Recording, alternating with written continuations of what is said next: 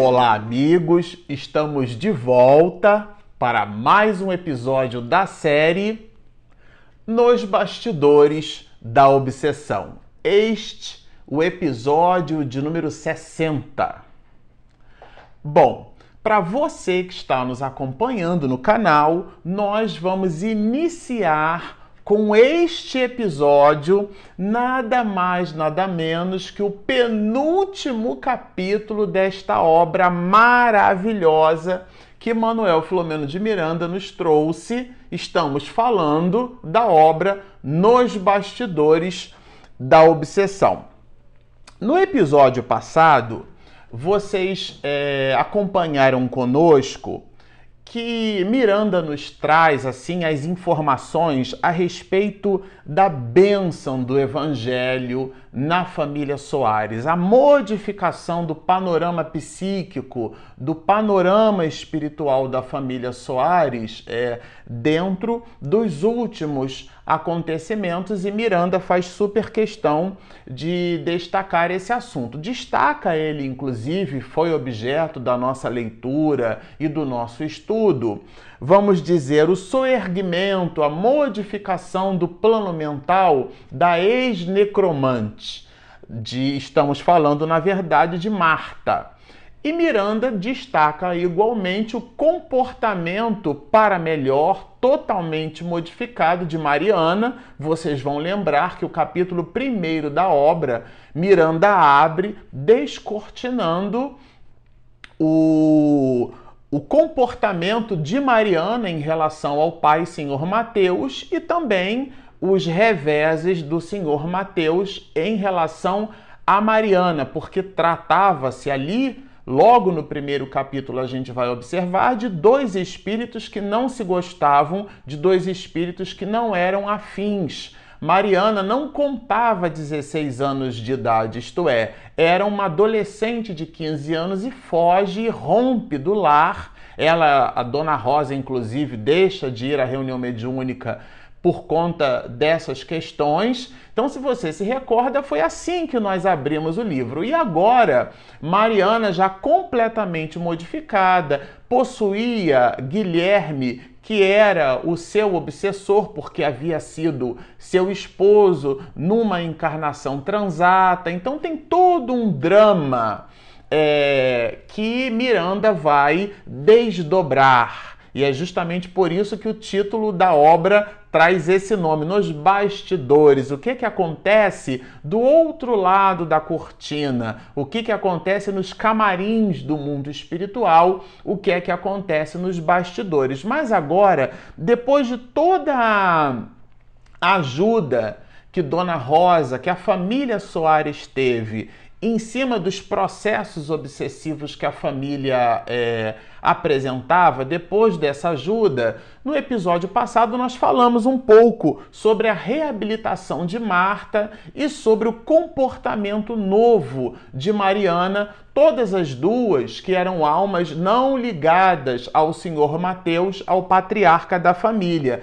Então, o carinho é, volta a fazer parte, vamos dizer assim, do comportamento. E nós, inclusive, lemos ao final algumas observações de Manuel Filomeno de Miranda, sobretudo no que diz respeito ao comportamento da ex-necromante, é, ao comportamento da mediunidade assertiva. Disse-nos assim Miranda. Resguardem-se no cuidadoso estudo e na carinhosa observação vigilante os que desejam reais e proveitosos resultados na mediunidade. Bom, foi com isso que nós encerramos o episódio passado. Agora, no capítulo 15, neste episódio, nós vamos estudar aqui juntos o desdobramento daquilo que o próprio Miranda vai chamar de enfermidade salvadora.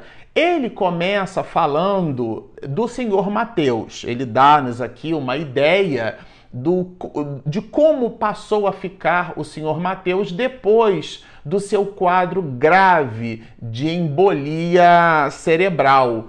É, considerando as novas disposições dele sobretudo porque acompanhava com a filha Mariana a leitura do Evangelho, leitura essa que ele acompanhava pelo impositivo das próprias circunstâncias, porque estava acamado, era um, um doente, convalescente, passara por uma cirurgia de emergência porque tinha sido apunhalado por um companheiro, vocês se recordam?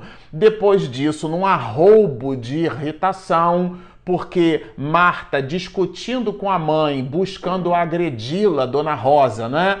Ele então, num ímpeto de raiva, desloca-se na sua posição de adoentado, ele então faz aquele quadro de embolia, fica com uma hemiplegia, que é uma paralisia de um lado do corpo. Ou seja, a situação do senhor Mateus é realmente uma situação muito grave, muito difícil, e ele modifica o seu plano mental com todas aquelas é, ocorrências, elas motivaram a modificação do plano mental do senhor Mateus. E Miranda destaca isso pela observação feita inclusive por Saturnino na obra, que ele, Miranda, faz questão de destacar. Um dos pontos que ele igualmente observa é essa nova compleição espiritual do senhor Mateus, porque o delegado de polícia vai ter na residência dos Soares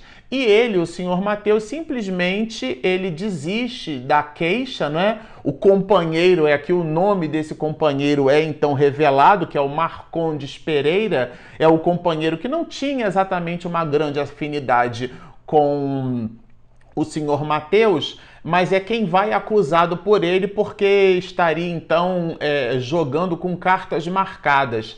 E ele havia despendido recursos da família, recursos importantes da família na jogatina. Isso de fato foi é, um comportamento permeado ao longo da vida do senhor Mateus que tisnava um pouco da sua trajetória espiritual e os mecanismos que a espiritualidade se utilizou para modificar o seu plano mental foram realmente muito graves. Mas aqui é, Miranda destaca o seguinte: o senhor Mateus esteve à altura da situação. Estamos nos referindo ao perdão feito por Marcondes Pereira.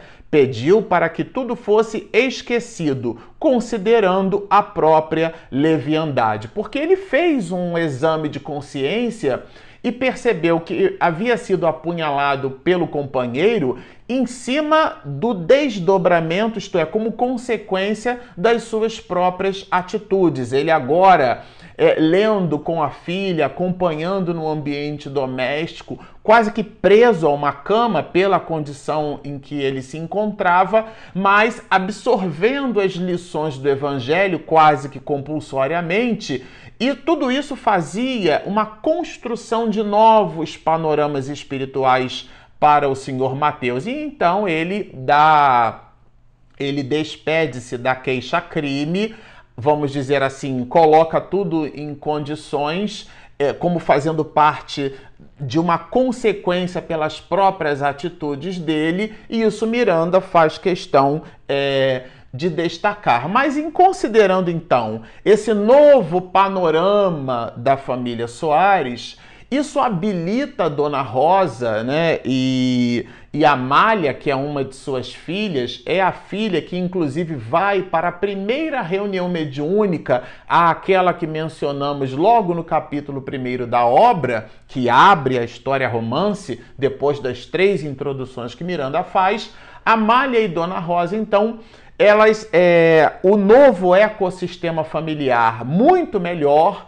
habilitam as duas para continuar participando, podendo participar, retomando as obrigações das reuniões mediúnicas. E é justamente nesse mistério que Saturnino aproveita a presença das duas, mais especificamente de Dona Rosa, para dar assim a ela, vamos dizer, um, um recadinho carinhoso, né?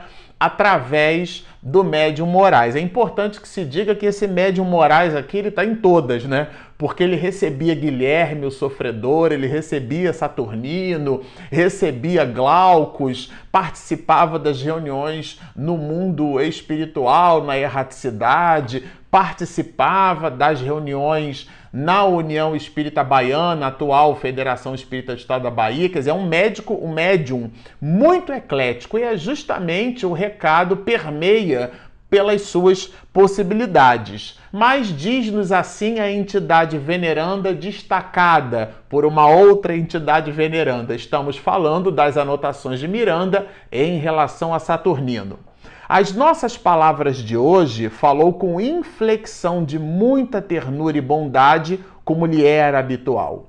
São dirigidas à irmã Rosa, está falando da dona Rosa, da matriarca da família, cujo exemplo de resignação nos comove e nos felicita. Olha que lindo isso, gente convidada ao resgate em caudaloso rio de sofrimentos, a irmã querida tem sabido honrar a confiança do Senhor.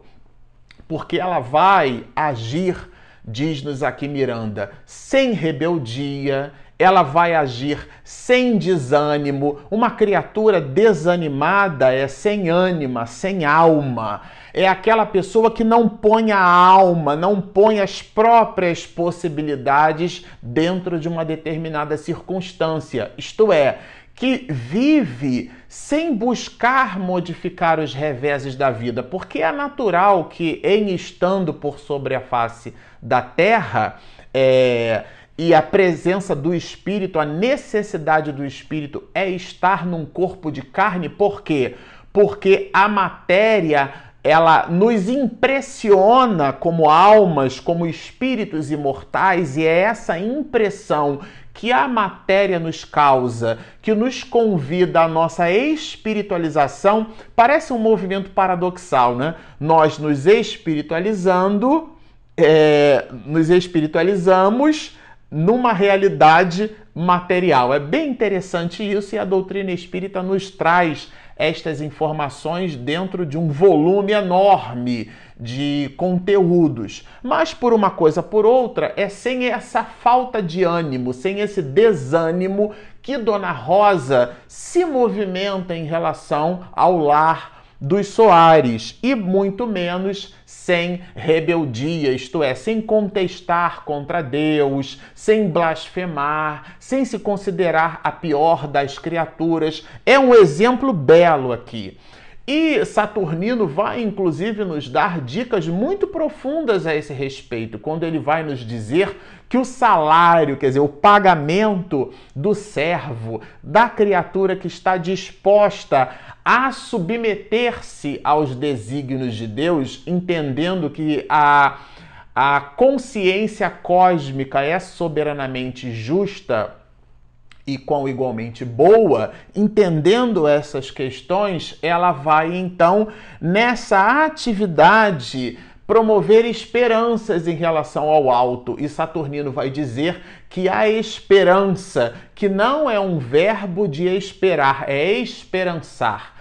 Bom, estamos nos referindo, na verdade, quando falamos de esperança, é, ao, ao verbo pasear que é realizar a paz. A esperança nossa, que seria a busca por dias melhores, o nosso querido Divaldo Franco, quando trabalha o movimento Você e a Paz, fala da esperança, fala da paz e diz-nos que pasear é um verbo, portanto, é uma movimentação esse verbo de ação. E é justamente desta ação que trata aqui os apontamentos de Miranda em cima das observações de Saturnino numa reunião mediúnica para Dona Rosa. Quer dizer, fala-nos esta entidade veneranda do comportamento, isto dito diretamente para ela. Deve ter sido assim uma beleza. A gente fica imaginando como é que não foi esta reunião mediúnica mas produz novos apontamentos é, Saturnino. E fala aqui agora especificamente do que aconteceu com o senhor Mateus, o porquê aconteceu e como o plano espiritual atuou em cima dos acontecimentos do patriarca da família. É, ele foi é, apunhalado, sofreu uma cirurgia de emergência, ficou hospitalizado, é, depois volta para casa, tem um quadro de, de embolia, fica hemiplégico. É uma situação muito grave. E aqui a gente vai observar as anotações de Miranda em cima do, do esclarecimento de Saturnino, que são os desdobramentos a este assunto na perspectiva do mundo espiritual. Olha o trechinho que nós reservamos para a nossa leitura e reflexão. Reunimos-nos, quer dizer, ele, Saturnino e os companheiros do mundo espiritual, aqueles que assumimos né, a responsabilidade do socorro à Mariana e posteriormente à família, para examinar o transcurso das tarefas futuras no seu lar.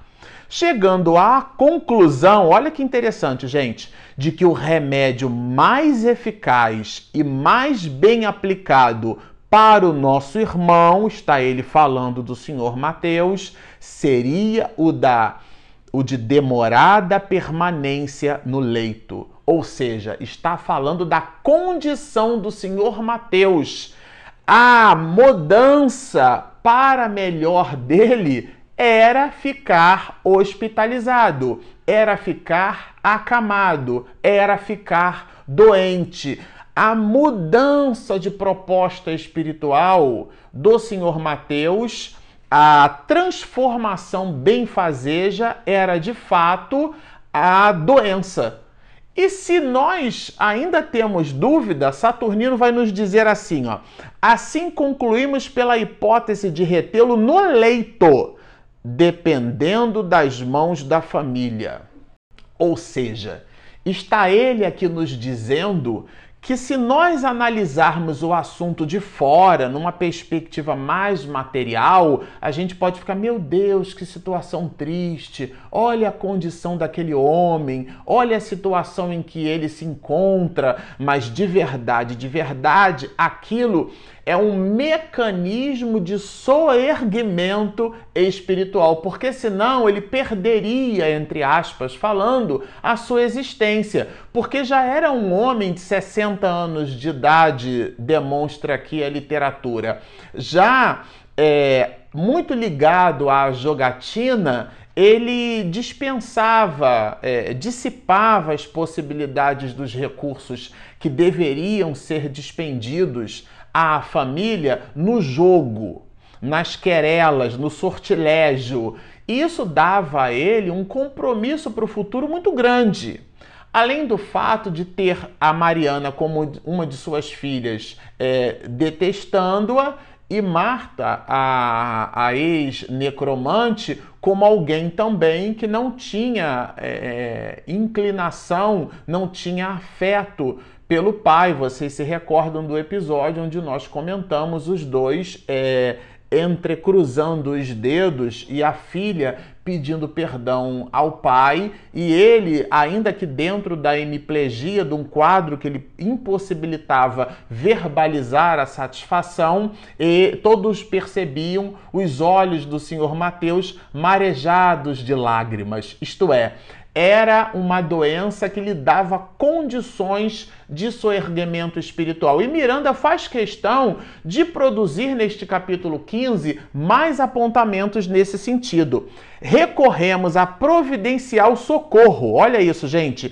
Aplicando-lhe recursos magnéticos que liberaram a bolha de ar que se alojou em circuito especial do cérebro, gerando a embolia de que foi acometido. Ou seja, a doença dele, de alguma forma, foi manipulada pelo mundo espiritual superior para que ele não tivesse a sua existência mais comprometida do que ele mesmo já havia depositado como compromisso diante dos, da sua própria tarefa em relação à família. Vocês observem que é realmente um, o desdobramento, a análise disso do ponto de vista espiritual traz profundas reflexões. Então era um processo de reabilitação, vamos dizer assim, compulsória dele em relação a ele mesmo, né?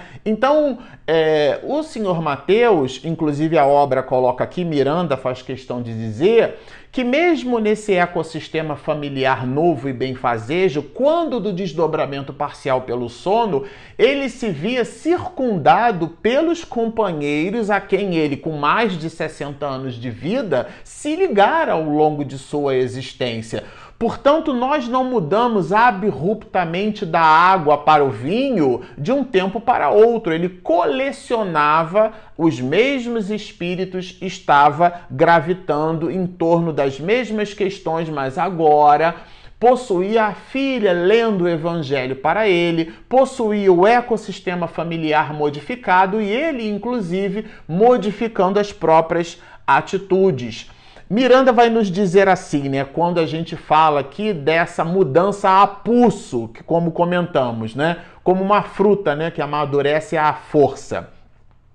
Impossibilitado de falar com a clareza desejável, não pode reagir nem discutir a temática espírita e, semi-imobilizado, sente-se constrangido à reflexão dos conceitos ouvidos, porque ele então estava ali realmente naquela condição passiva, amealhando as informações novas, né? Então, é, aquilo tudo, Miranda vai nos dizer que ele granjeia simpa simpatias enobrecidas do mundo espiritual. A família passa a granjear e, inclusive, ele mesmo, porque estava, muito embora não mudando da água para o vinho, mas já estava experimentando sabores espirituais completamente diferenciados. Eu gostei muito dessa expressão que Miranda usou, granjeava simpatias, porque quando a gente vai olhar o significado de simpatia, a simpatia é uma, é uma afinidade moral. E no dicionário nós encontramos assim: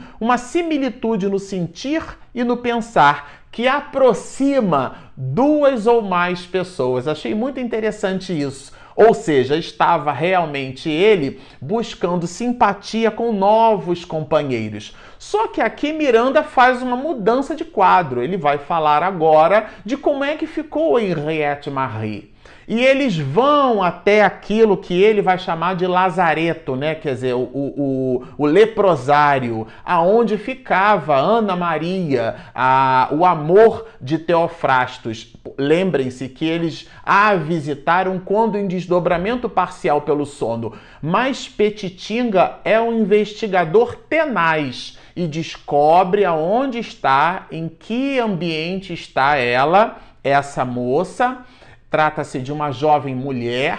Ele dialoga com ela, fala de Jesus, dá-lhe assistência, fala, dá um evangelho segundo o Espiritismo para que ela então lesse o evangelho, para que mudasse as suas proposições mentais. Eu achei muito significativo. E o que a gente anotou de muito é, curioso a esse respeito é a modificação da estrutura física de Henriette Marie. Vamos lembrar que Ana Maria, o próprio Miranda vai nos dizer que a, a a rancenias, isto é, a lepra né, da, dessa jovem mulher, era uma doença simulacro provocada por um processo de obsessão tenaz, porque o objetivo principal era levar esta mulher à loucura e, portanto, ao suicídio. E Miranda produz o seguinte apontamento: ocorria também um admirável fenômeno. Quando das nossas visitas e enquanto conversávamos, Saturnino em espírito, utilizando-se das nossas forças ectoplásmicas, aplicava recursos salutares na paciente e nas suas companheiras. Isto é, vocês observam aqui que trata-se de um processo de cura espiritual, de modificação de panorama vibratório, vibracional e sem aquele estertor da imposição de mãos, sem ninguém deitado numa maca com lençol branco, com luzes azuis. Era um diálogo benfazejo de Petitinga e Miranda dentro de um ambiente que, inclusive, ele vai colocar cheio de odores pútridos, um ambiente é, é, é voltado por situações muito terríveis, com outras enfermas no mesmo quarto, abandonadas praticamente, porque